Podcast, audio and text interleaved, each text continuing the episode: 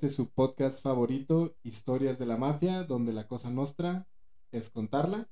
Yo soy Bernardo Ortiz y acá es Saúl Hernández. ¿Cómo estás? Vientos, ¿tú? Todo, todo bastante bien, bastante feliz de estar aquí otra vez. Entonces, aquí andamos, ay, güey, ya le andamos en la madre el equipo, no, disculpa. Ya sé. No sé tú, güey, pero yo sí espero el día de grabación para no revelar qué día es, güey. Porque no sabemos qué día lo vamos a publicar aún. Exactamente.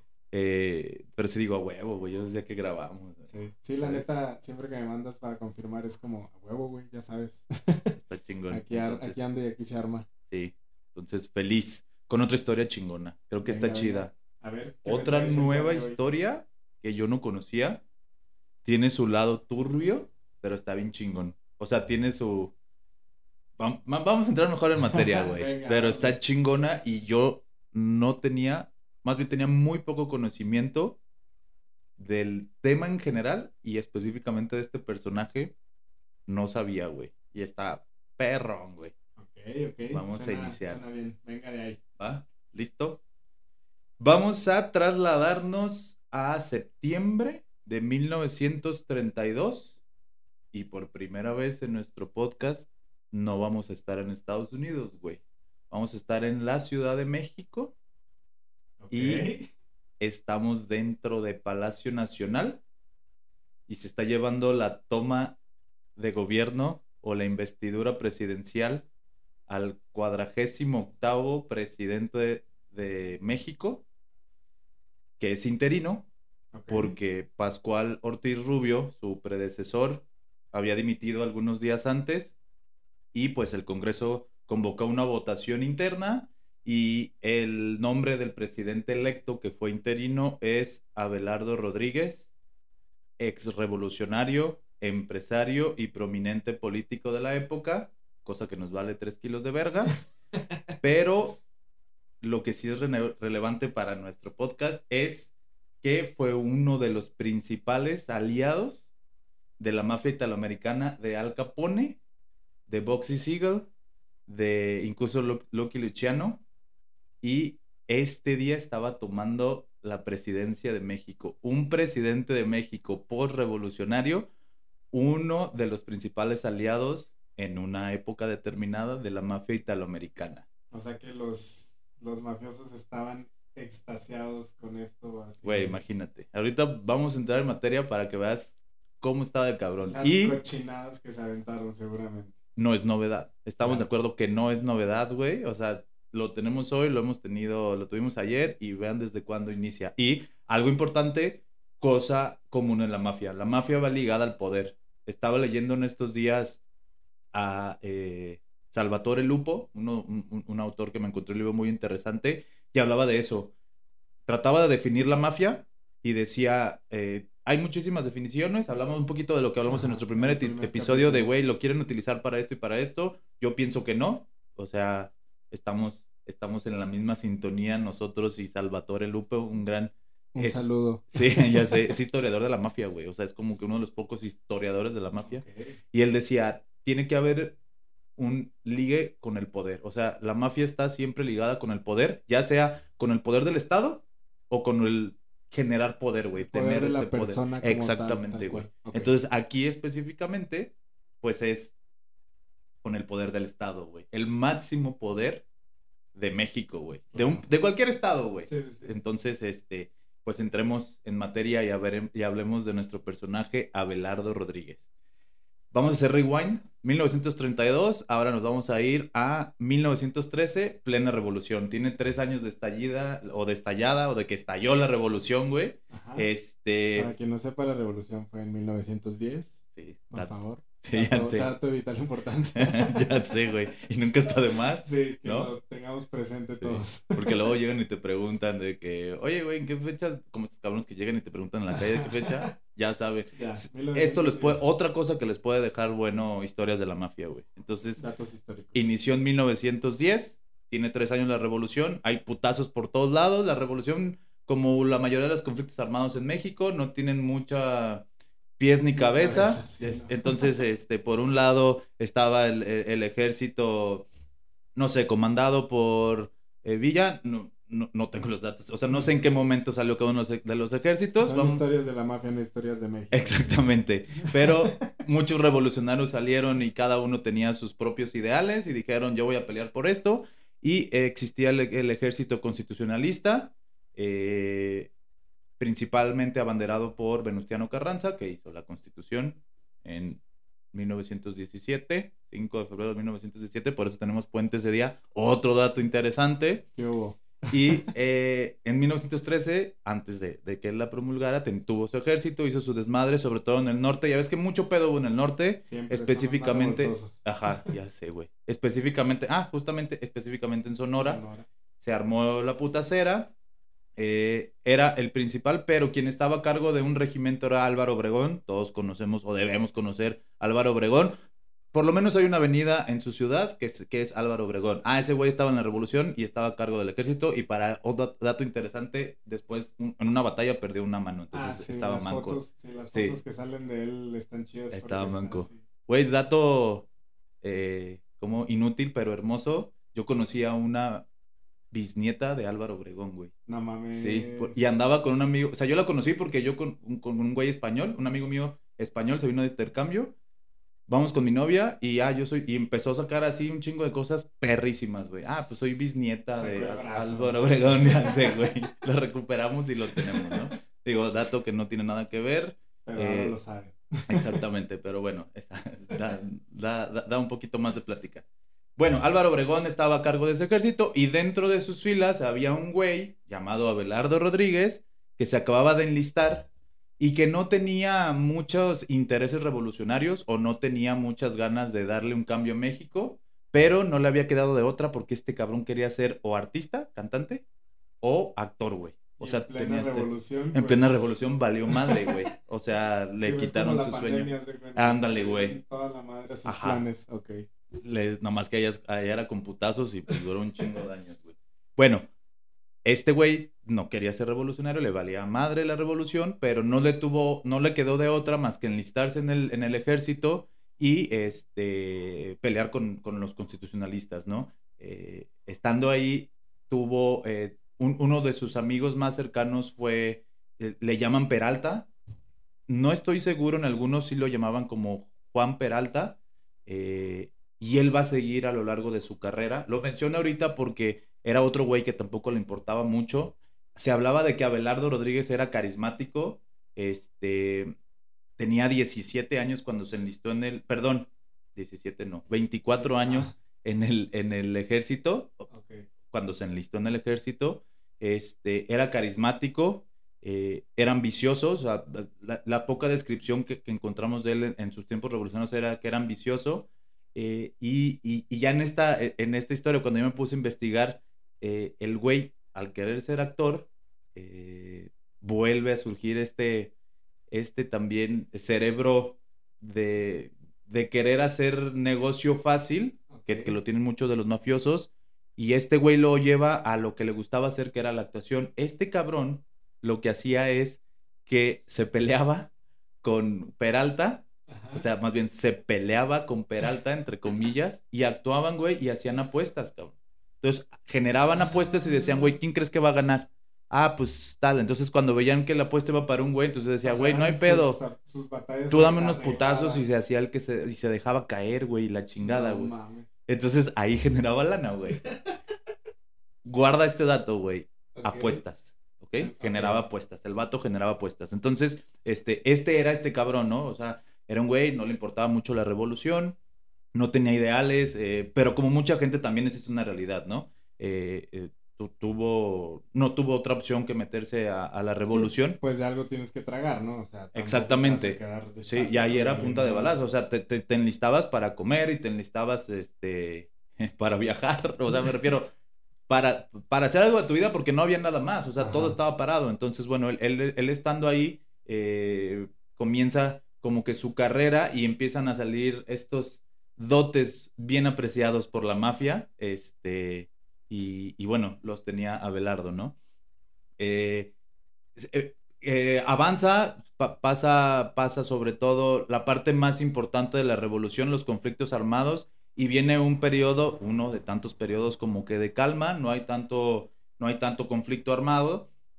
Eh, ah, bueno, solo quería mencionar algo antes, antes de llegar aquí.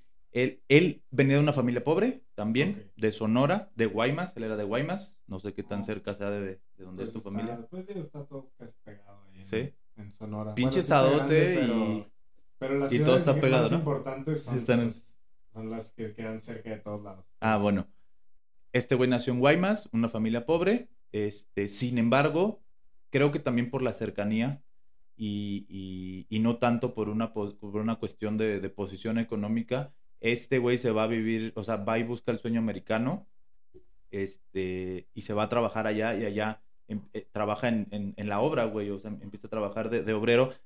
Recordemos que en toda esta etapa, desde, 18 desde mediados de 1800 que viene la, la revolución industrial, hasta ahorita Estados Unidos está en un, pro- en, un, en un proceso de crecimiento, de progreso, todavía no llegamos a la, ni a la Gran Depresión, ni a, ni a otras situaciones, entonces había mucho progreso y se necesitaba mucha mano de obra. Él a los 17, 17 años, perdón, se va para allá, aprende el idioma y de ahí se trae un eh, ah, dato curioso, igual irrelevante, pero muy curioso, me dio risa, que él es Abelardo, me parece que es López Rodríguez, no recuerdo cuál, pero es Abelardo L. Entonces, él le gustó como lo decían los gringos, entonces por eso su segundo apellido materno, que en México no es lo común, es el que utiliza. O sea, Ah, él, él es algo, Rodríguez, no estoy seguro si es López, en ningún- casi todo se aparece como él, entonces él, como así se usa en Estados Unidos, el middle name, Ajá. entonces eh, eh, Lo adopta. lo adopta, entonces él como solo tenía un nombre, el apellido de su papá y el de su mamá, entonces se fue al segundo, entonces él es Abelardo L. Rodríguez. Entonces esas dos cosas aprendió allá. Este, y eh, dentro de las Fuerzas Armadas sí se habla que tuvo un, un destacado, bueno, tuvo un ascenso, sí, sí era eh, destacado, aparte que era carismático y este carisma le ayudaba mucho a, a- a- que la gente lo, lo notara. Incluso lo llegó a notar eh, el mismo Álvaro Obregón. Entonces hay un momento, no es clase de historia, pero hay un momento en el que ya Álvaro Obregón, bueno, primero Venustiano Carranza, que era el- el primero de- del ejército, se hace del poder entre dimes y diretes. En ese periodo, ahora sí, regreso a lo que te quería contar hace ratito, un poquito de calma en, la, en, en- en cuestiones de, arma, de, de conflictos armados y este, pues se acaba el pedo, ya, güey, cada quien para su casa, o sea, que les vaya bien. lo que quieran Ajá. dedicar. Ya puedes ser actor, mijo, ¿no? Exactamente, sí, ya regrésate, pero bueno, no tenía nada de, pues de la, no había nada con lo que él quisiera seguir, o sea, no pudo seguir su sueño de, de ser actor y No este, tenía ni oficio ni nada, pues. O sea, entonces él fue, exactamente, no tenía nada, entonces él fue y dijo, pues, ¿qué hay? Y le dijeron, pues, puede ser, este, agente de la frontera, como un patrullero de la frontera, güey, de Baja idioma, California Norte. rollo, Exactamente. entonces, ok. Entonces, este, él dijo, güey, sí, pues lo que sea, cabrón. Y se jaló a Peralta. Entonces se van él y Peralta y se van a la frontera como patrulleros primero. Bueno, como le llamaban las fuerzas militares que había en la frontera. Había, acuérdate, bueno, para, también había mucho conflicto. No quiero que sea muy histórico, pero voy a dar ciertos datos Claro. nomás para, para meterlo en un contexto, ¿no? Pero había eh, conflicto también incluso con Estados Unidos. Estados Pancho Villa tuvo pedos, este, todo ese rollo. Entonces era, un, era una situación fronteriza muy diferente a la, que, a la que conocemos hoy. Y obviamente Estados Unidos quería meter su cuchara en una revolución, o sea, en un proceso en el que eh, su vecino de abajo está en, en conflicto armado. Es una, yo quiero tenerlo seguro, o sea, que pase lo que pase me convenga a mí. Y dos, también pues este... eh, que el alboroto sea lo más convenenciero para, para, para, para, para lo que yo quiero lograr, ¿no? Claro. Entonces, este, de Sí, repente, que pues no, es nada normal, ¿no? Que Estados Unidos se meta en conflictos Mm, armados en un país, ¿no? Gracias, Estados Unidos. Lo hacen por la libertad. Ajá.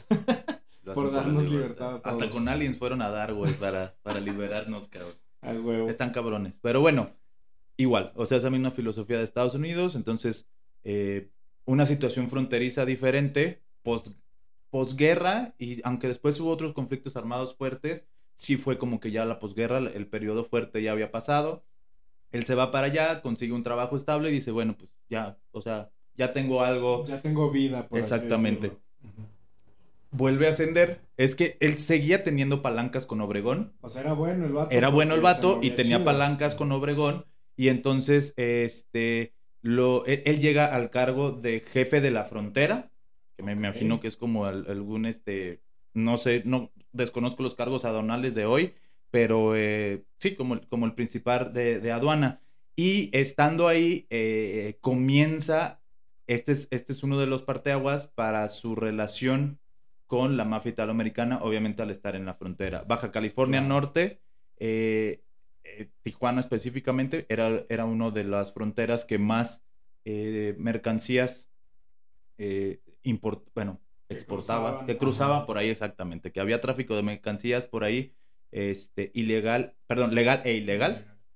Y entonces él empieza a inmiscuirse, empieza a ver cómo está eh, todo el rollo, pero él tenía como que esta ambición de decir, este, yo no sé si, si, si esto es lo que yo quiero hacer, eh, yo sí quiero llegar a algo más importante. Él estaba siempre buscando lo que le llamamos aquí en México el hueso, este, llegar a un cargo político. Y se volvió un política sasasasazo. Totalmente, no le güey. pues. Totalmente. Entonces, este, sucede algo que es el parteaguas para la mafia y es el parteaguas también para, ay, si ven que la voz es porque un puto zancudo, güey.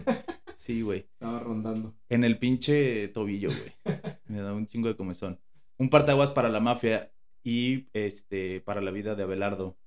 La prohibición. En 1920 viene una ley que decreta que en Estados Unidos es pro- está prohibido el consumo y la distribución o venta de alcohol. Se vuelve totalmente una, una droga ilegal.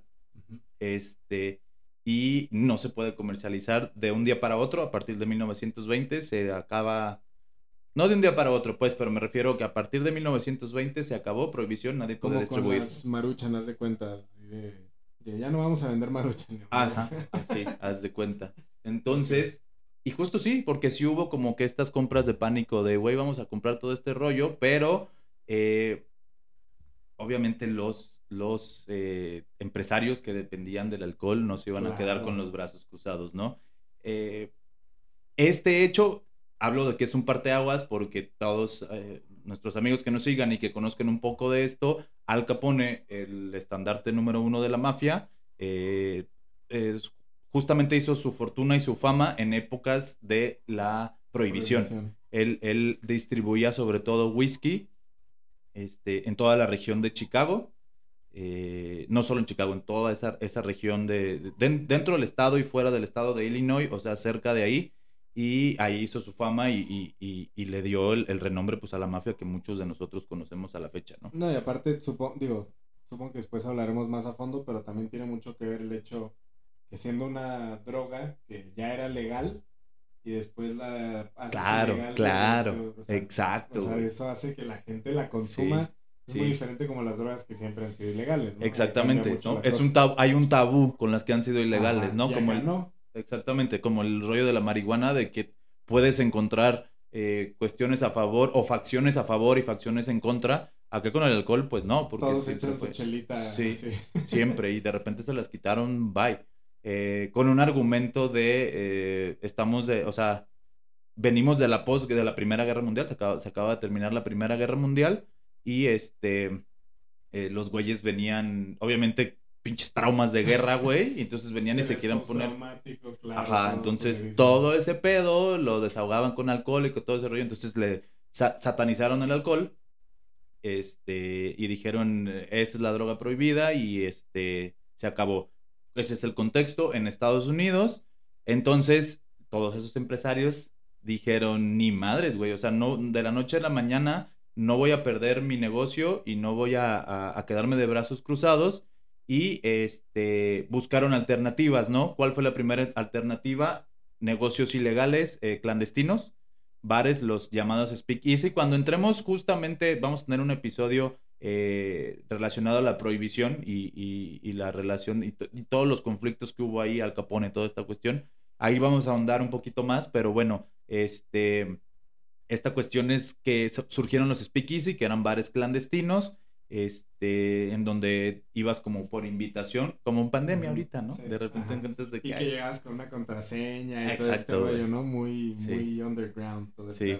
y te dejaban pasar y por afuera tenía una fachada diferente, a la Ah, que tú claro. creías, o sea, por afuera decía que era, no sé, un, un consultorio, una, carnicería. una carnicería algo así, y entrabas y en la bodega tal cual, ahí tenían alcohol, alcohol, eh, eh, ah, bueno, esto sí es importante, era, era alcohol eh, eh, no de la mejor calidad, o sea, Lo porque que se podía re- conseguir. tal cual. exactamente destilerías y todo lo cerraron, entonces era lo mejor fermento de otras frutas o materias primas que desconozco, pero que no eran, por ejemplo, la malta de whisky, o sea, todo eso, nada. Muy, creo que muy famoso en Estados Unidos es el moonshine, ¿no? Y supongo No debe sé, a de- ver. debe de venir de ahí, creo, Ajá. que es casero. O sea, literal la gente lo hace en, por ejemplo, en Georgia creo que es muy común, así le llaman. Moonshine, moonshine. o sea, rayo de luna. Ajá. Y esa madre, creo que los que dicen que el buen moonshine tiene que ser de 70% de alcohol para arriba. Madre. Porque lo hacen en casa, güey. Ya. Entonces esa, es una cochinada de... Habrá que probarlo, güey. Ajá, o sea, de que esa banda, la neta, o sea, sí lo hacía en su casa y pues no tenían estas medidas de... Claro, Ay, vamos a ver cuánto de alcohol. No, mames. a huevo. Sí, pues hecho- lo dejabas ahí que se echara a perder y cuando Y te pegaba más fuerte era cuando decías, ya, güey. Y creo que está. ahorita venden moonshine como comercial, pero Ah, pues ¿sí? la gente, o sea, los que saben la historia y todo ese pedo del moonshine dicen, güey, no, hazlo tú, porque esa es la esencia de, Yeah. de esa Está bebida, perro. que tú lo hagas y pruebes lo que se tomaban cuando no tenían otra cosa que tomarse. Hay que hacer un día un live y hacemos moonshine, güey. Me parece Y nos perfecto. lo chingamos, nos vestimos como mafiosos de live. No sabía ese dato. Otro, rato, otro dato interesante que ya Sí. supo hoy en usted en Historias de la Mafia. Búsquenlo y háganlo en su casa y mándenos video. Sí, y díganos cómo hacerlo. Volviendo, ese es el contexto, güey. Entonces, este, empresarios dicen, güey, qué pedo, no me voy a quedar ahí. Vienen los speakeasy como primera solución o primera alternativa, pero no era, no era tampoco tan costeable porque obviamente eh, Sí, te encontraba la policía. y valías te madre, te destruían tocar, todo, o sea, era muchísimo el riesgo y dijeron, bueno, güey, entonces, este, si no es esta cuestión de los speakeasy, eh, ¿qué podemos hacer para nuestros negocios, no? Y, y por una parte dijeron, para empezar, ¿cómo podemos tener una mejor calidad de alcohol? Pues bueno, a lo mejor que no sea el alcohol al que estamos acostumbrados y voltearon al sur del continente y pues aquí estaba así como que me imagino así como México de, güey, aquí estoy, exacto, güey. Ahora, aquí estamos, güey. No, no, no, fue fortuito, güey. Aparte de todo, fue fortuito, güey. Ahorita te voy a decir por qué. Pero sí, o sea, tal cual México y Sudamérica como que dijeron, güey, pues aquí estamos. Y entonces empezó a haber una red clandestina de eh, contrabando de, De alcohol. Ajá. Entonces que venía tanto de Asia como del, del sur del continente. Este, ya ves que hay... ¿Cómo se Sake es el que es de, es de de Japón. Japón, Y hay ajá. también whisky japonés, ¿no? Yo una vez Sí. un güey me dio... ah, Ok, tengo entendido, si no me lo... que hubo un auge de ese tipo de, de, de- de destilados, güey, y lo empezaron a traer ahí, pero no podía llegar a Estados Unidos. Sí, legalmente, o sea, de todos modos no era legal en Estados Claro. Unidos, aunque no se produciera en Estados Unidos. Exactamente, no, no, no podía entrar, no se podía ni producir, ni distribuir, ni nada. Entonces, pues bueno, ¿qué hicieron los gringos? Dijeron, güey, que pase por nuestro vecino fiel y siempre este, dispuesto México, güey. Somos el hermano chiquito, güey, que te Sí. echas la culpa que llega el más grande y, oye, no, haz un paro. con-". Güey, basta, por favor. Sí, güey. De que ve primero todos los putazos y luego ya yo te hago paro, yo te güey. ayudo y, Sí. güey, ya estoy todo puteado. Sí. ¿Para qué te Sí, metes? porque te metes. No, aguanta, güey, estoy lastimado. Estados, bueno, México, este, Estados Unidos empiezan a contrabandear eh, por aquí, por la frontera de Tijuana, donde nuestro amigo Abelardo Rodríguez eh, estaba como ya delegado de frontera y un día el cabrón, eh, en un conflicto, solo se habla de un conflicto, probablemente se hizo de palabras o estaba pedo y eh, era pedote también el güey, Ah, era pedote. Pues sí, era de Sonora. Sí, exacto, güey. Y este lo castigan. O sea, hace una mamada con, con uno de sus jefes.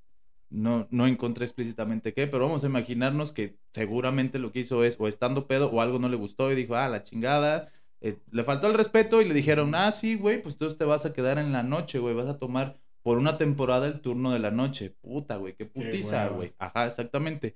Entonces él era encargado de, pat- de patrullar, tenía a su cargo a, a varios, eh, eh, llamémosle agentes, eh, llamémosle, sí, güey, o sea, no Sí, sé. Como de los güeyes que van que están rondando, supongo. Exactamente. y- Él era encargado como de, de, de toda esa, de, de una división de ellos, pero como castigo también le había tocado patrullar o estar ahí. Entonces, te hablaba de que era fortuito porque un día él estando de patrulla, eh, aburrido, se topa con que pasa una camioneta a las 2, 3 de la mañana, horario inusual, por donde él estaba patrullando y dice, a ver qué pedo. Ah, iba justo con Peralta, eh, su, su amigo, ¿no? Sea, era su camo. Todo, güey, todo bien cabrón. Y lo acompañó desde aquí hasta ahora.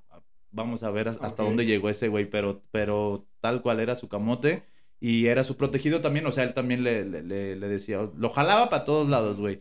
Entonces se topan una camioneta, vamos a hacer una revisión de rutina, güey. Y este, unos gringuitos, cabrón. O sea, incluso eran ellos mismos. Abren la cajuela o abren el, el do- donde venía toda la parte del, del, de la carga. Ajá. Este, y, y sí venía disfrazado, eh, me parece que eran eh, insumos de eh, verduras, frutas y verduras, y detrás abren y se encuentran con una caja de alcohol, güey. Entonces, Mm. este, ven y dicen, güey, esto es un chingo. Ya sabían obviamente que no se podía, o sea, no podía pasar el alcohol, eso es un chingo. Este, y eh, los güeyes le dicen, pero ya habíamos pasado, güey. Entonces le dicen, no mames, ¿cómo que habías pasado? Sí, sí, que la chingada, no mames. Y o sea, ¿cuál fue el pedo ahora? No, güey, o sea, como que quiso, como que ser buen, bu- como buen... Bueno, sí, no, porque sí. cuando le dijeron, le dijeron, ah, pues este güey fue el que nos dejó pasar, o sea, Peralta, güey. Entonces le dijo, güey, ¿qué pedo? Y el otro güey le dijo, no, güey, pues es que sabe que... Y entonces ahí luego, luego se le prendió el foco, o se hizo pendejo desde un principio, Ajá. y le dijo, a ver, cabrón, o sea, ¿que estás dejando pasar este pedo? Sí, güey, pero me dejan botellas a mí. Y este güey le dice, pues no seas No seas pendejo. pues como que botellas. Y le Si dice, entonces hay- le dijo al güey, ya te vas a llevar tu carga, ahora te vas a llevar todas tus carga, tus botellas, este, enteritas, pero cuando llegues allá le dices a tu jefe que ya va a haber una comisión y que no nada más puede pasar una camioneta, que va a poder pasar camiones que él quiera. Entonces ese mensaje llegó, güey, a la mafia italoamericana. O sea, el vato hasta eso inteligente porque Claro, fue- güey, no fue, claro. ah, te voy a cobrar comisión por cada camioneta, sino, No. güey, ahora vas a pasar las que quieras. Lo que tú quieras. Pero si te va, ahora te va a cobrar, ¿no? Porque te va a hacer un paro más grande. Ay, hijo de perra, güey. está en la investigación, o sea, en, en los archivos que yo estaba buscando le llamaban incluso el rey de la frontera. O sea, literalmente la abrió y dejó pasar a todos, a- o sea, a todo el alcohol que, que él tenía un acuerdo con, con ella. Entonces llega acá a la mafia. No, no, no te, no hay un dato específico para decir, ah, güey, ¿Qué familia? Exactamente, fue. Lucky Luciano, fue Al Capone y todo ese pedo, pero la, distribución se iba para ese lado, sobre todo, y también para la parte de, de, no es cierto, perdón, el alcohol sí se iba para de Nueva, de Chicago, ¿para qué lado, güey? Era, era esa, esa, esa ruta que llevaba ese alcohol, güey. Entonces, este, empezó, pues, güey, le empezó a ir bien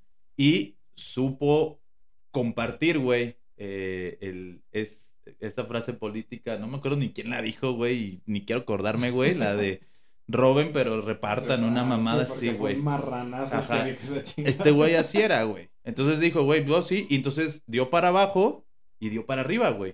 Ok. Entonces, eh, Nadie nunca se le hizo de pedo. Jamás, güey. Entonces tuvo un auge muy chido este cabrón y permitía todo el paso de, del alcohol, güey, y se llevaba su lana y, y repartía lana este, para, para, para los de arriba, güey. Y, y, de hecho se habla de que le llegó a caer lana incluso a Álvaro Obregón, o sea, así como, como un regalito, güey. Este, pero le llegó a caer lana, entonces decía, güey, no hay pedo, ¿sabes? O sea, Ajá. siempre el gobierno se hizo la vista gorda mientras este güey estaba ahí en, en la frontera, Sí, ¿no? Porque les dejaba algo. pues. Exactamente. Y este buen trato que le dio Álvaro Obregón, güey, se retribuyó en que cuando llega al poder, eh, antes Obregón no estaba de presidente, estaba Venustiano Carranza, no recuerdo, y no es el caso, pero creo que se lo chingaron también, y quedó, ah, sí, quedó Álvaro Obregón, sí, creo que fue Huerta, ¿no? Huerta, se- ah, X, güey.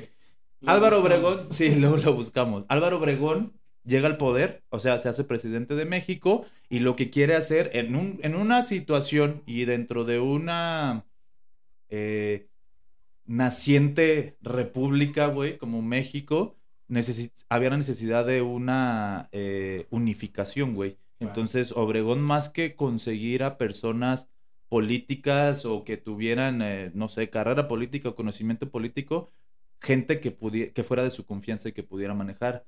Pues Entra entonces, Abelardo. como gobernador de Baja California Norte, lo hacen Abelardo, güey. Abelardo Rodríguez se hace gobernador, güey.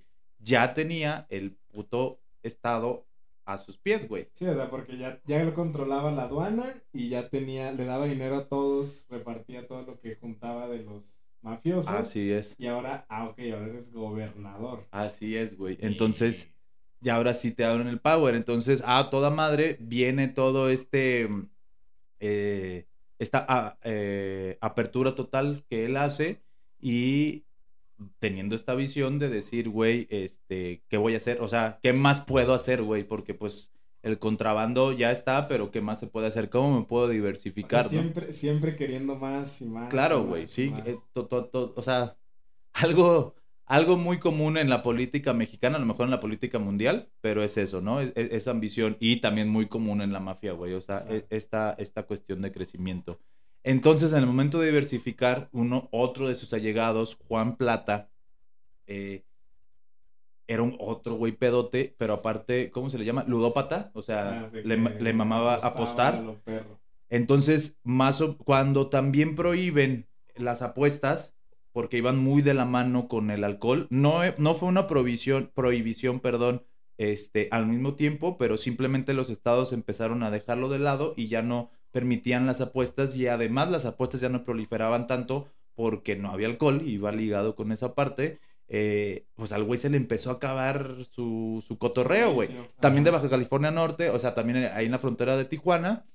Y entonces, eh, estando en Estados Unidos, conocía a la gente. eh, si te fijas, Abelardo también se supo colocar con la gente adecuada. Primero Álvaro, o sea, Álvaro Obregón, güey. Este, ahora este güey que era, sí tenía lana, era un cabrón que viajaba mucho a Estados Unidos. Digo, estando en la frontera es mucho más sencillo. Mucho más fácil. Es casi como aquí Sí, pero- cruzar de. Pero si aparte tienes varo, pues cruzas y te Exacto. mezclas con gente de varo, ¿no? Exacto. Nada más con- Así con era. Juan Plata, güey. Entonces se juntaba con esta gente y se dio cuenta de que pues ya se les iba a acabar el chistecito y, y entonces este cabrón llegó y este. le dijo a Abelardo, o sea, Abelardo un día le dijo, ¿qué podemos hacer aquí, güey? O sea, hay que, hay que generar, güey. O sea, eh, se dio cuenta de que ya había comprado a Obregón con regalitos y con estas cosas, con algo tan simple cuando él era este eh, jefe de la frontera, lo hizo gobernador.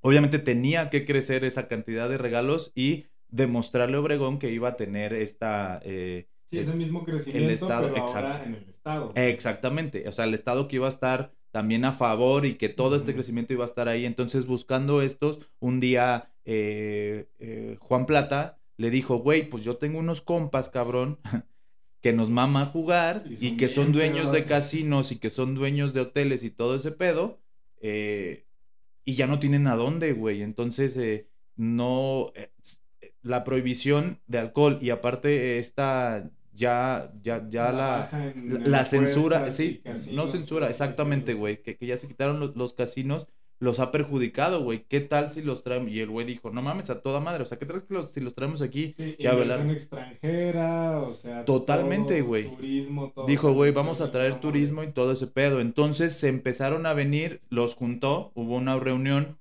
en Tijuana, los juntó, les dijo, se dieron cuenta los inversionistas in- gringos la capacidad que podía haber en, en México de, de, todo, de toda esta, e- este tipo de industria y dijeron, güey, a huevo, era tierra de nadie, güey. No sé si te ha tocado ir a Tijuana, a mí no, y, y no quiere decir que Tijuana sea solamente esto, pero sabemos los que somos de, de, de otras partes que Tijuana tiene una zona y la que está pegada a la frontera como muy enfocada a todo tipo de entretenimiento, Sí. al entretenimiento que le gusta al gringo, güey. O sea, puedes encontrar desde el bar más simple y todo el pedo, este, hasta cosas tan bizarras, güey, como aquel famoso show del burro y todo ese pedo, güey, que son cosas que el pinche gringo no puede, no puede todavía tener allá y viene y en México lo encuentra, güey. Sí, literal. Esto es consecuencia, estamos hablando de hace 100 años, güey. De hace 100 años. O sea, esto que, que es consecuencia de esto que inició este cabrón y de esto que iniciaron con gente involucrada con el, eh, la mafia. Estos, eh, aquí sí es importante, no era la, la, italoamericana, estos eran muchos de ellos eran empresarios, gringos, exactamente. Y ahorita va a haber un nexo donde, vuelve a aparecer la mafia eh, italoamericana, pero este, todo este pedo es consecuencia, güey. O sea, Tijuana en esa zona dicen que está chingona. O sea, yo tengo muchas ganas de ir a, Tijuana, o sea, me refiero a Tijuana en general, pero esa zona es muy famosa este, por, por, todo, lo que, tiene. Todo, exactamente, ¿no? O sea, desde pasártela toda madre si nada más te quieres chingar una chela, a ver lo que se te ocurre en la pinche cabeza, güey. Ah, pues así inició este pedo, güey. O sea, dijeron, güey, vamos a traernos, empezaron a traer. Eh, hubo, por si, ojalá que alguien de allá nos esté viendo, eh, se habla en la investigación que, por ejemplo, eh, centros de apuestas como el Bar Trivoli, que era famoso, o el Foreign Club, o sea, el, club del, del foráneo o del extranjero, este, el Monte Carlo, el Molino, Rojo, son algunos de los bares que se, eh, bares y este, casinos que se mencionan ahí. Y, proliferó, güey. Pues obviamente todo este pedo, toda la gente de allá que, que estaba prohibida se venían para acá empezaron a mejorar los espectáculos, o sea, me refiero ya a modernizarlo mucho. Entonces, esto por una parte, si tú buscas, por lo menos lo que yo encontré, archivo como eh, propio del estado de Baja California Norte, no hay una mala impresión de Abelardo Rodríguez, güey. Porque el güey levantó. Sí, güey, porque trajo la modernidad, güey. Y, tiene sentido porque, pues, el alcohol era, estaba prohibido en Estados Unidos. O sea, él vio la oportunidad Claro. lo hizo negocio. Entonces, sí, claro. Y en México está, o sea, vender alcohol nunca fue pedo. No, no. Entonces, pues en realidad como tal, sí le dio ingreso al Estado, pero supongo que tal vez las maneras. Es que el pedo, o sea, el pedo, el pero que le puedes poner, fue un güey visionario totalmente, güey. Y fue un güey que dijo, oye, yo necesito ingresos. Este, y buscó estos ingresos por medio de, de, de, de extranjeros y, y generar turismo y toda esa parte. El pero que yo le pondría es que al final de cuentas, este, fue un puerco en el aspecto de que, es que, güey, es que en el aspecto, digo, todavía no acabamos todavía, ¿eh? Pero en el aspecto de que, por ejemplo, cuando estuvo en la frontera, pues dijo, güey, a mí me vale verga y hacemos contrabando, güey. O sea, siempre estuvo buscando su beneficio, este, a, a, a, costa de lo que fuera y quedar bien con la, con la gente. El perfil del mafioso, güey, ¿sabes? O sea, e, esa es la cosa que, que, que, por eso lo podemos englobar dentro de los mafiosos. Te, brinca, te brincas las reglas para un beneficio propio. Propio. Entonces, sí, en ese sentido, totalmente de acuerdo. O sea, no fue un santo. Sí, no, no, no. Pero sí, eso que dices que no lo ven como alguien malo en los archivos. Sí, tiene sentido. Sí, claro, totalmente, güey. O sea, no encuentras, o sea, yo me, yo me metí incluso a una biblioteca pública que está dentro, en, en la web, pues, y este, no, pues todo muy bien, güey. O sea, te hablan de que fue el cuadragésimo octavo presidente, o sea, todo muy chido.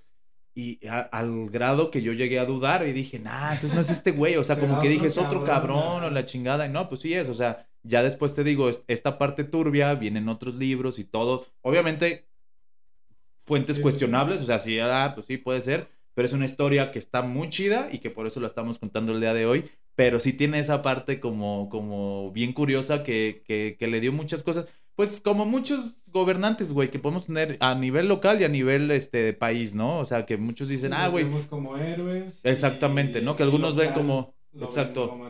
sí, ¿no? Ajá. Ajá. Como, como los presentes que tenemos ahorita, ¿no? Que muchos lo glorifican, pero bueno, no es nuestro tema, no, nos desviemos. Este, entonces surge, exacto, surge todo esta, surge todo, todo este auge de, de las casas de apuestas casas de espectáculo, eh, sí hubo una situación en la que se hablaba de que llegó a existir entre, me parece que el 10 o el 15% de la población total de Tijuana, de Tijuana no del estado, tenía algo que ver con la prostitución, güey. O sea, también trajo eh, esta situación obviamente entre, entre las personas que se prostituían, entre los que estaban inmiscuidos en la trata de blancas, entre toda esa industria, había un 10% de la población, entre 10 y 15% de la población de la ciudad eh, eh, inmiscuida en, en, la prostitución, güey. es un chingo. Es un putero, güey. Esto es un putero. Si lo trasladamos a Guadalajara, que son 6 millones en, solo Guadalajara o en, las, o en la zona metropolitana. ok. 600 mil personas, güey. Sí, o sea, una de cada 10 personas que conoces está metida. Exacto, güey. Algo así, güey. Entonces, puta, estaba cabrón, ¿no? Pero bueno, este, proliferó, generó mucho dinero, le cayó mucho más dinero al gobierno federal que necesitaba reestructurarse, güey. Estábamos en una situación en la que necesitaba, se necesitaba unidad y reestructuración y no había lana. Entonces recibió el dinero de, de, parte de Baja California Norte, entonces a los ojos de, de Obregón, Abelardo Rodríguez era, güey, no mames, lo estás haciendo a toda madre. Entonces, este, surge, ve todo este crecimiento de, y, y el potencial que tenía el negocio de, del, de las apuestas en, en, en, Baja California Norte, este, y a la par seguía con la, con la, con la cuestión de, de, de contrabando. Entonces, qué más podemos hacer, ¿no? O sea, qué más podemos buscar, o sea, qué, qué más se, se, puede hacer. Y eh, pues decidió no quedarse como, como solamente un espectador en la cuestión de las apuestas y dijo, güey, yo le voy a entrar, ¿te acuerdas que te decía hace rato de que le voy a entrar? Entonces, él solito se compró, él solito se vendió y se compró prácticamente un terreno que es eh, eh, un terreno muy chingón. Tengo entendido que estaba muy chingón. Este, no me quiero autoespolear, pero ahorita, porque voy a llegar a ese punto que estaba muy chido, güey.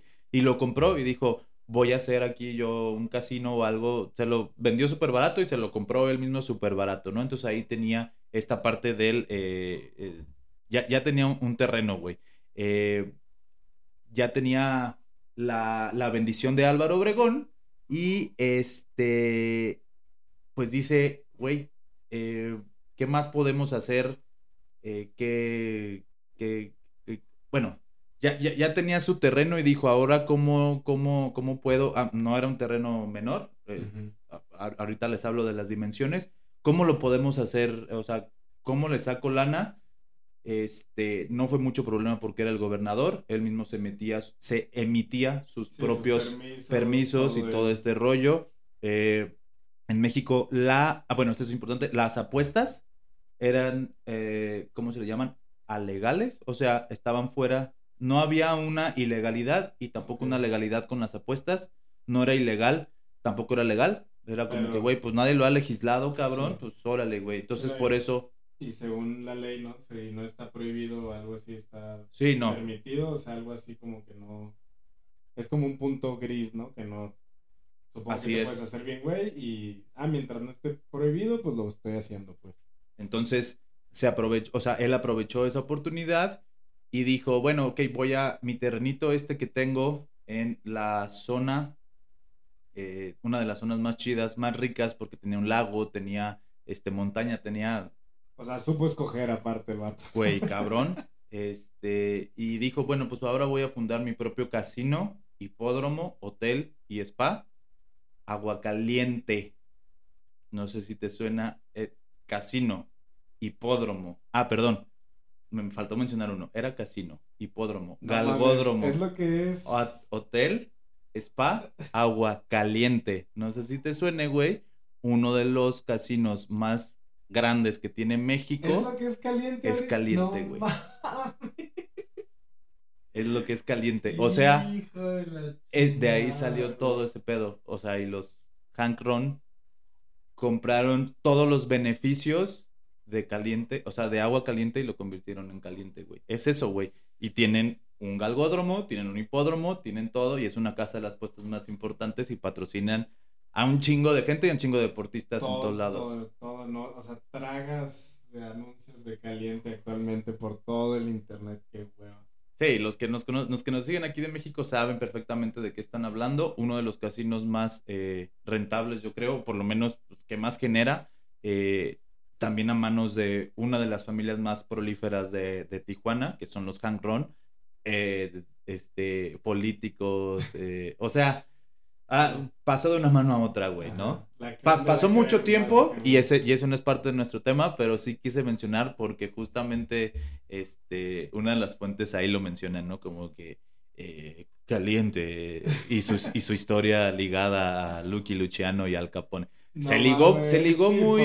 Sí, güey, o sea, se ligó así, o sea, de hecho, el, el centro de todo esto es, es Abelardo Rodríguez. Pero bueno, siguiendo ese güey, funda, güey, espérate, o sea, por eso menciono y destaqué que era galgódromo, hipódromo, eh, casino, hotel, hotel para, para, perdón, un hotel con 500 habitaciones, güey, cuando en todos los empresarios que estaban en la zona oeste, o sea, todos los primeros empresarios que se habían tenido, tenían casi, tenían, perdón, hoteles para 200, 300 habitaciones, güey. O sea, este vato llegó. Este güey llegó y dijo, güey, se me van a la verga, güey. O sea, aquí lo vamos a hacer. Tuvo inversionistas, o sea, tuvo también parte de ellos inversionistas, no los dejó de lado porque venía, toda la gente que venía era justamente gringos que venían a apostar, güey. Entonces, ahí se armaban unas pedotas increíbles. Este, este güey era parte gobernador, güey. O sea, tenía todo, güey. Sí, nadie se las iba a hacer de pedo mientras estuvieran ahí porque tenían el gobierno de su lado, por así decirlo. Volvemos a la parte bonita, güey. Dio muchísimos empleos, güey. Un chingo de empleos. Dicen que cuando cerró más de 10 mil, me parece. No sé. O sea, güey, muchísimos empleos dio. Este con, ese tamaño de hotel, güey. o sea, ahorita es un hotel a lo mejor normal que, nos podemos encontrar, pero vayámonos a 1920 y tantos, treinta y tantos. Era un monstruo. Era una mamadota, güey. Y entonces era primer mundo tal cual para el gringo era lo que el gringo estaba buscando. Entonces, güey, no mames, eh, eh, eh, se, se, amplía todo este pedo, se maximiza, empieza a generar lana, le empieza a caer todo ese pedo empieza a haber conflictos, güey, con otros gobernadores porque era el rollo de, güey, se supone que las apuestas son ilegales o son amorales y todo. Aquí tenemos también una cuestión fuerte de, la religión, o sea, ah, y, y, y, sobre todo surgió mucho, acuérdense que también dentro de este periodo hubo la guerra cristera, güey, este, gobierno contra la iglesia, entonces eh, hubo una, también una corriente moral y, y,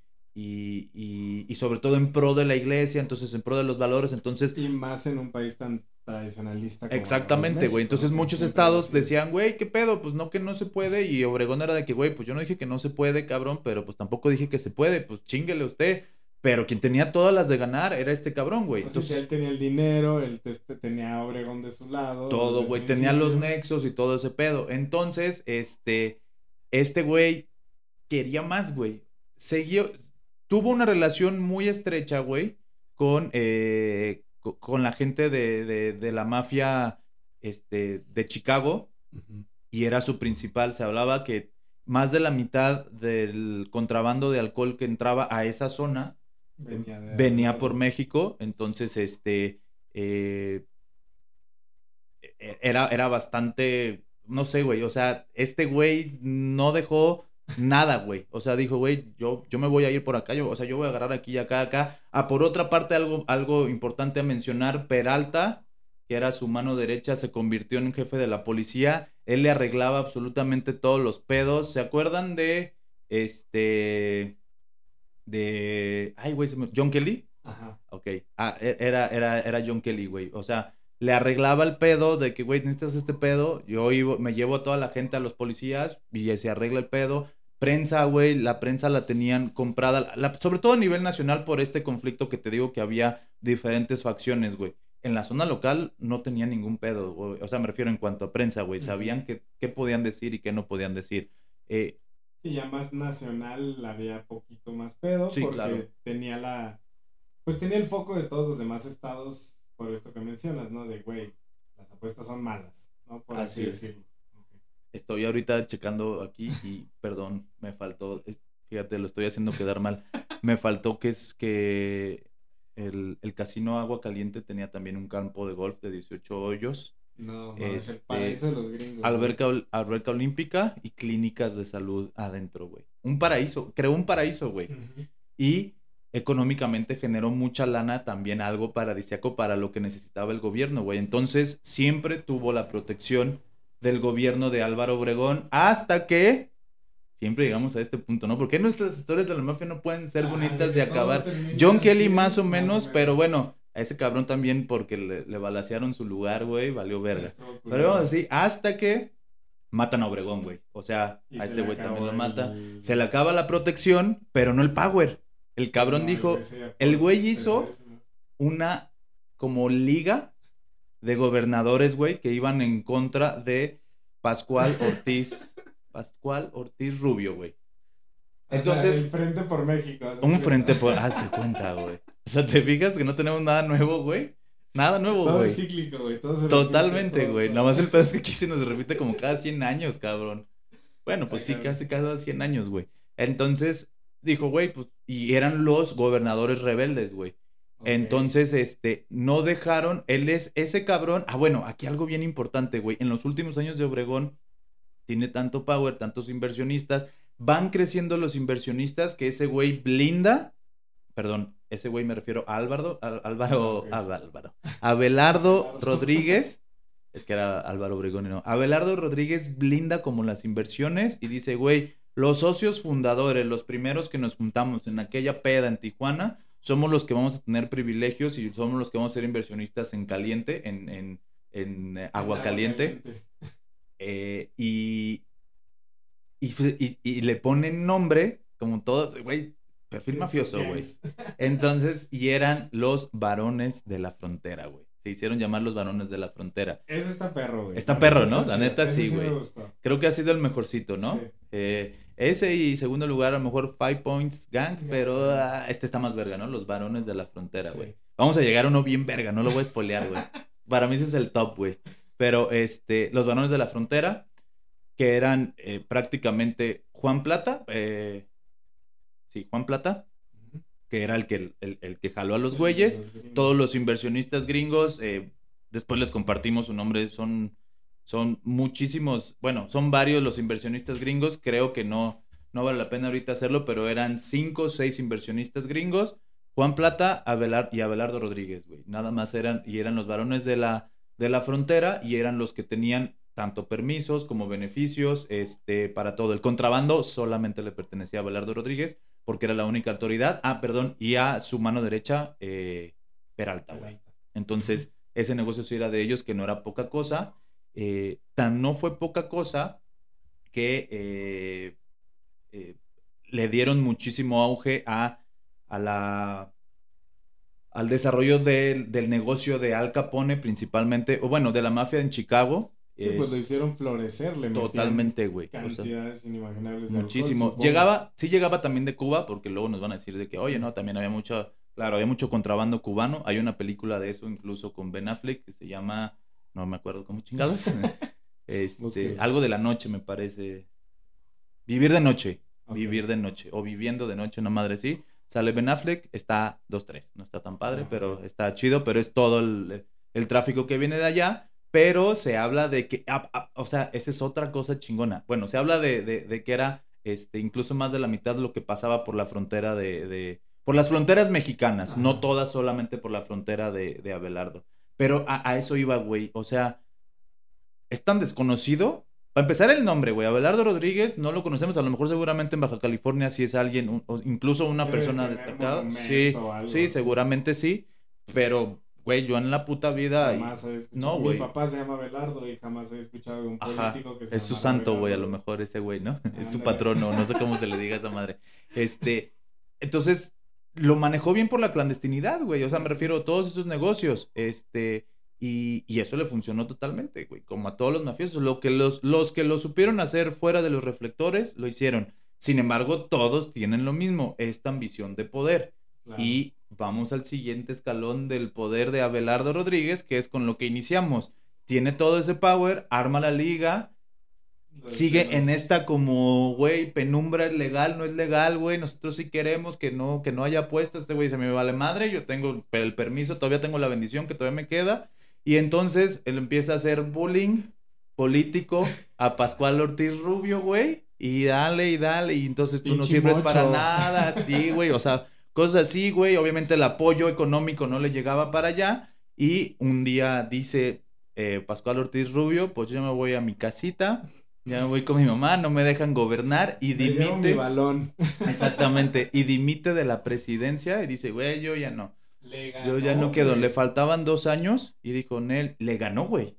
O sea, le ganó un cabrón. fíjate el poder que tenía. O sea, la neta, güey, el power que tenía. Además de que era ambicioso, este, era un güey que no se dejaba hablar, el poder que tenía, porque puedes tener un pinche enfadoso aquí, güey. Pero lo mandas a la chingada. Lo mandas a la chingada, güey. Sí. Entonces, este, eh, pero si es un güey con poder, güey, que te está generando un chingo de dinero y que ya no te lo quiere dar, güey, eh, entonces ya te empieza a preocupar. Y si te empieza a voltear y te haces hasta una liga, un frente, güey, en contra tuyo, pues ese güey dijo, Nel, yo la neta la chingada, güey, nos vemos, quédense con su presidencia. sí, yo ya me voy, güey. Entonces, este, queda, y obviamente, eh, el que inició el desmadre, dice, pues vamos convocando al Congreso. ¿No, Congreso? O sea, vamos haciendo elecciones. ¿No, Congreso? ¿Qué onda? ¿Por quién vamos, ¿por quién vamos a votar? Sí. ¿Cómo ¿Eh? ven? O sea, yo me puedo proponer así como si ustedes... Ustedes díganme, güey, como ustedes pues vean. Yo, jalo si quieren. Sí. Entonces, eh, convocan elecciones. Bueno, según la Constitución sí está...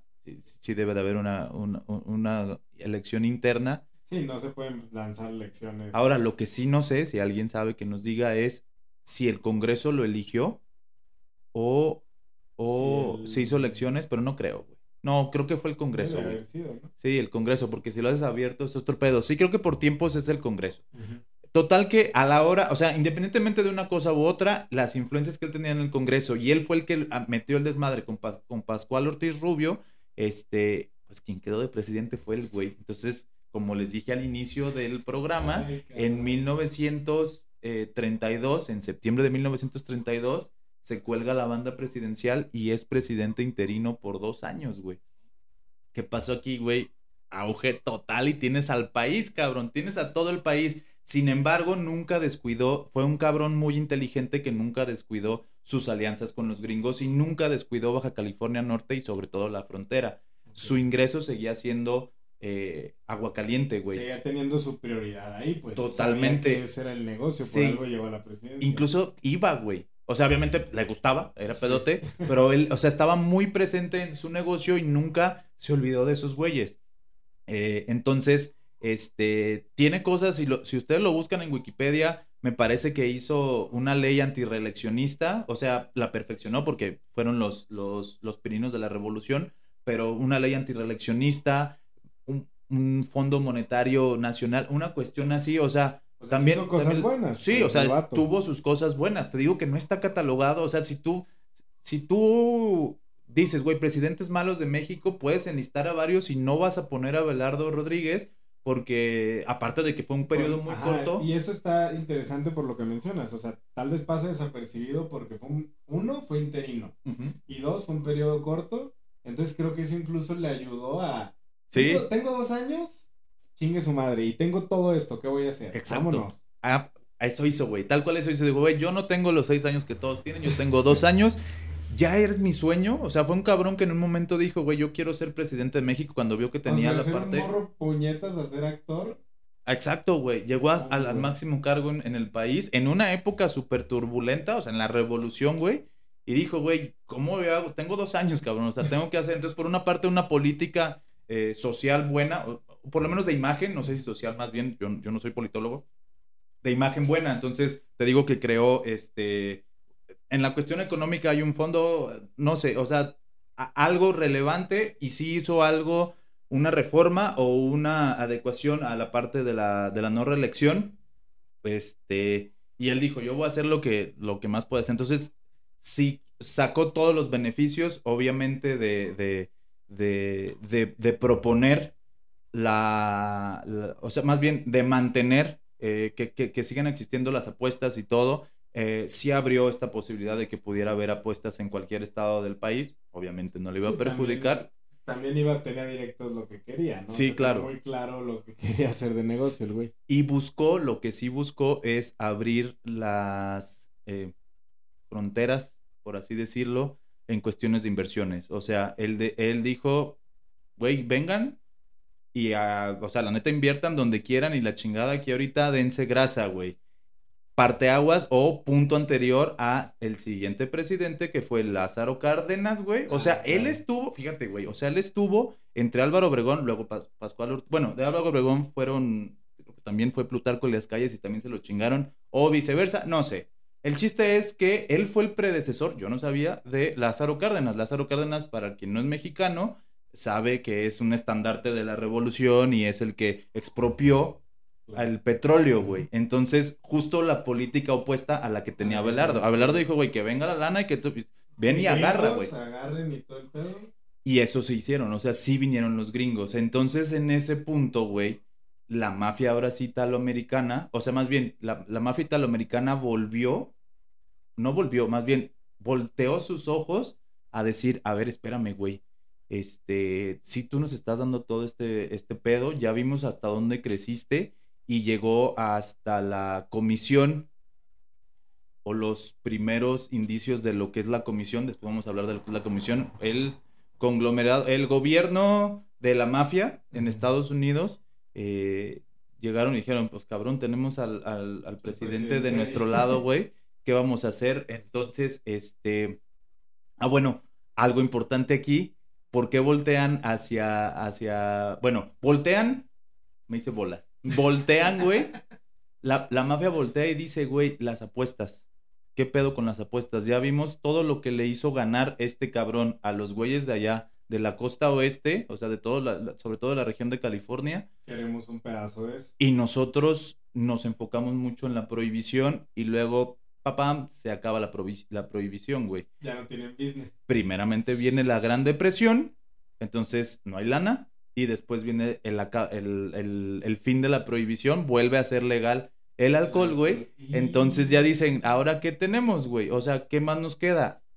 ¿Cuál fue el acierto de Abelardo que se diversificó? Y ya no era su único ingreso. A lo mejor era un buen ingreso el contrabando de alcohol, pero ya no era, ya más bien era en el casino. Entonces dijeron. iban a, pistear al casino. Exactamente. al, hotel, pues. Entonces ya era este el contrabando ya no, sí, e, no era su principal negocio de Abelardo, entonces se diversificó y él ya estaba más bien con las apuestas, güey. Entonces la mafia dijo, hey, güey, nosotros también queremos eso. Y buscaron tener esa relación y es ahí cuando se fortalece mucho la relación entre las cabezas de la mafia italoamericana con Abelardo Rodríguez siendo presidente. Pero, pero, pero, dijera un amigo, que, eh, se le acaba, o sea, se le acabó el tiempo a Abelardo Rodríguez y cuando estaban a mediados de esa negociación, eh, viene una nueva política de Lázaro Cárdenas de aquí nada, aquí todo es de México, bla, bla, bla. Se cierran los casinos, él decreta que ya no puede haber apuestas, se cierran los casinos y vale madre todo este pedo. Entonces lo que hacen los gringos es, güey, vámonos otra vez para allá y Agua Caliente se queda solamente como hotel y spa, este, pues golf y todo ese pedo pero ya no había prohibición en Estados Unidos. Pisteaban allá. Ya pisteaban allá, allá tenían golf, allá tenían todo ese pedo, su único pedo. Entonces, güey, exactamente, ya, ya, ya, ya podían otra vez apostar. Sin embargo, siguió esta relación. Bueno, más bien, este, el enlace, el gran enlace, güey, y, y, que esto nos va a dar la pauta para nuestro, para otro episodio, porque no sé, no necesariamente va a ser el que sigue, es quién es esa conexión que, llega a, como decir, a aprender. No lo quiero decir así porque no lo aprendió tanto así a, Belardo Rodríguez, pero como a hacer este, este lazo y decir, güey, a ver qué pedo con las apuestas, güey. O sea, cómo está el rollo de las apuestas, porque lo tiene allá la costa oeste, pero acá nosotros no lo tenemos y a mí me mandaron desde Nueva York a ver qué pedo, güey. El modus operandi. Todo a esta persona que mandaron es el famosísimo, la mayoría lo van a conocer de Benjamin Boxy Siegel o conocido, bueno, es el es uno de los mayores inversionistas, incluso le dicen que es el, el creador intelectual de Las Vegas, güey. Un güey que mandó la mafia, güey. Un judío que no podía pertenecer a la mafia por ser judío pero que era una pistola. Era una verga. Entonces le dijeron, güey, expándete. Loki Luciano dice, güey, ¿qué pedo con eso? O sea, ¿qué pedo con lo de las apuestas? Ya no tenemos tanto. O sea, ¿qué más podemos hacer? Eh, ah, pues ahí está el, el, expresidente o el presidente en ese entonces, pégatele. Entonces empieza a tener una relación con Box y Siegel. Y esta relación mafia, gobierno de México, siguió. Pero va a ser esto quiero contarlo cuando hablemos de Boxy Siegel, güey. Pero Boxy Siegel, todos van a conocer a Boxy Siegel, uno de los creadores de, Las Vegas. este, se acercó con Abelardo Rodríguez como para ver, güey, ¿qué podemos hacer? O sea, ¿cómo lo hacemos? ¿O qué te aprendo, güey? entre una y otra cosa. sí, güey. Ya, tenía agua caliente y el güey era un máster en todo ese rollo. Entonces, de este güey se va a ligar otra gran historia que es la historia de Las Vegas, güey. El territorio por excelencia de apuestas, güey. Y este. ¿Qué sucede al final con Abelardo Rodríguez? Nada. O sea, eh, muere, sí, vive su vida normal de las riquezas que tiene. Este, eh, me parece que él terminó muriendo incluso en Baja California Norte, no sé si en Tijuana, pero ahí, en el estado al que, al que hizo florecer. Y este, nada relevante, no tuvo una consecuencia tan eh, trágica como algunas otras personajes de la mafia. Pero qué interesante, güey. Un, un, un güey revolucionario, lo que, si te fijas, llegó a, puso dentro del mapa de la mafia italoamericana el rollo de las apuestas, ¿no? No fue su idea, o sea... Nunca fue como su... No, güey, o sea, incluso él no era ni el inversionista, y llegó otro cabrón con la idea y, le, y el güey dijo, ah, pues sí, pero la supo, o sea... era un güey que veía oportunidad y veía negocio en todos lados, ¿no? Güey, totalmente. Y un cabrón ambicioso lo hizo y tan ambicioso, si es rescatable el hecho de decir, era un güey que quería ser actor, no le quedó de otra que enlistarse la revolución y tiene por lo menos unos tres, cuatro parrafitos en la historia de México, eh, sin meternos en esta cuestión de, Sí, sí, hablando de cosas. Solamente. Simplemente de que el casino, uno de los casinos más cabrones de la está cabrón, güey. haya sido fundado por él y... Está buenísimo, güey. Y hay, y hay una historia de, o sea cuando platiquemos de Box y Siegel, o si nos metemos, podemos hacer uno específico de, de qué onda con Caliente, pero tal cual la historia de Caliente, pues no termina ahí, porque termina como, o sea, eh, hasta aquí eh, se vuelve un hotel, pero luego cómo resurge como casino, güey, y toda la etapa en la que estuvo como muerto, güey, hay un documental de, de, de Agua Caliente en, la, en esta biblioteca que te dije que vi, hay un documental en video, güey, del agua caliente por lo que significó, por la cantidad de empleos que hizo. O sea, tiene su propia historia caliente, güey. Y hoy en día es, o sea, todo mundo conoce caliente, güey. Claro, en todos lados lo ves. Entonces está cabrón que inició con este güey y con la idea de unos gringos, güey, este, y, y, y con el apoyo del dinero de la mafia italoamericana, güey. Entonces se me hizo bastante interesante, güey, porque son, güey, las raíces de la mafia, o sea, que llegaron hasta acá, a lo mejor no fue ni la idea de una mafiosa, ni fue un italiano, güey, ni fue, ah, no, güey, pero las raíces de la mafia llegaron hasta acá, güey, o sea, esta... Y, cómo las circunstancias de, tanto del, o sea, de Estados Unidos, y cómo la relación siempre ha estado tan cercana, güey. O sea, cómo México siempre ha estado pegado, literalmente, a Estados Unidos. Sí y la influencia que ha tenido en nuestra cultura, güey. Simplemente lo que decías de ese lugar en Tijuana, güey. Sí. Es base y se conoce así, cabrón, por todo. Y la base fue el, este cabrón, el pinche Abelardo. Sí, está cabrón. Este güey, este, este güey le, dio ese punch. Entonces, hay otros también que participaron mucho en esta, en esta cuestión. Eh, hay una muy famosa, Virginia Hill. Vamos a tener también un episodio de ella cómo ayudó ella a la relación México, gobierno de México con, con, con la mafia, güey. Pero está, e, está cabrón, güey, cómo, cómo llegó hasta algo que hoy en día podemos decir que es icónico, sobre todo en la región de Tijuana y de Baja California Norte, me imagino que Caliente, por todo el complejo que es, es, es, es icónico, güey. Y es parte, te digo, es parte de la historia de Baja California Norte. Yo vi, o sea, yo vi que había un documental, no me lo aventé la neta porque si era así como documental de los de Clio, que están padres los de Clio, pero me daba hueva, güey. pero es parte de la historia, güey. Fundada por un güey que tuvo nexos con la mafia italoamericana y que vio el negocio. O sea, como dices, es un güey, como todos, no, no los vamos a juzgar. Sabemos que no son santos, pero tampoco lo vas a juzgar a decir, ay, no mames, güey, o sea. Sí, porque en esas circunstancias. Tienes dualidad, claro.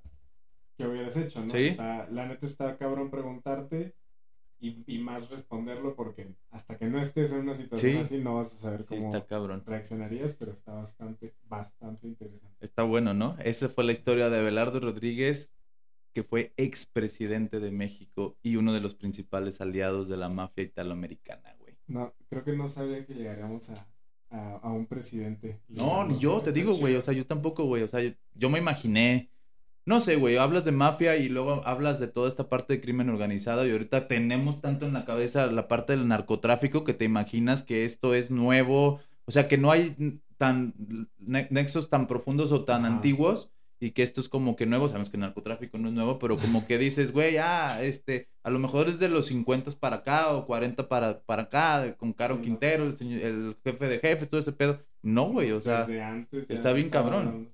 Está, está, está buenísimo, güey. Entonces, esa fue la historia. Ojalá les haya gustado. Y ya saben, si algo se me pasó, si algo no lo tengo preciso, Ahí pónganlo, coméntenlo y aprendemos más. Yo les pongo también fuentes. Una última pregunta, ¿los cholos los patrocina Caliente? ¿Los qué? Los cholos. Sí, son dueños. ¿Ah, Ron, ¿sí? claro, güey. Sí, claro. Se llaman los eh, club, club de fútbol Cholos Quincles de Caliente. Así se llaman, claro, es de él, güey. Ya fueron campeones. Es un equipo que ya es campeón, un equipo que ya tiene su nombre en la Liga Mexicana. Eh, tiene un pasado. Voy a sonar, voy a sonar como periódico alarmista, pero tiene un pasado con la mafia italoamericana. Pero, bueno, es, la realidad, güey. es la realidad. Ahí, nació el, casino, tal cual. Pues Así es, güey. Y entonces esa lana a la fecha, pues en algún punto le hizo ganar lana a los señores Hank Ron, saludos, ojalá algún día nos patrocinen, para este comprarse un equipo de fútbol que ya fue campeón de la Liga de México. Pues mira, creo que el día de hoy tú trajiste el, dato curioso de, la mafia en, la cultura popular. Así que por, por hoy lo vamos a, saltar porque viene, creo que fueron muchos datos populares ahí metidos. Sí, totalmente, y sobre todo de aquí de México, güey. O sea, sacas caliente, sí, creo que te la maté con la de caliente. Sí, guárdalo para la que sigue. Pero para la siguiente vamos a, les voy a guardar algo, estoy preparándoles algo, se está cocinando algo interesante. Y pues nada, ahora sí que agradecerles a todos por estar aquí con nosotros. Eh, pues ya saben, síganos, redes. En todas nuestras redes, historias de la mafia, estamos en todas. Instagram, Facebook, TikTok y Twitter. Ya se me olvida Twitter. Ay, pues obviamente YouTube también. Ah, YouTube, claro, obviamente, güey. Y pues nada, de nuevo, muchas gracias. Yo soy Bernardo Ortiz, con Hernández, y esto fue Historias de la Mafia donde la cosa nuestra es, contarla. Muchas gracias. Bye bye.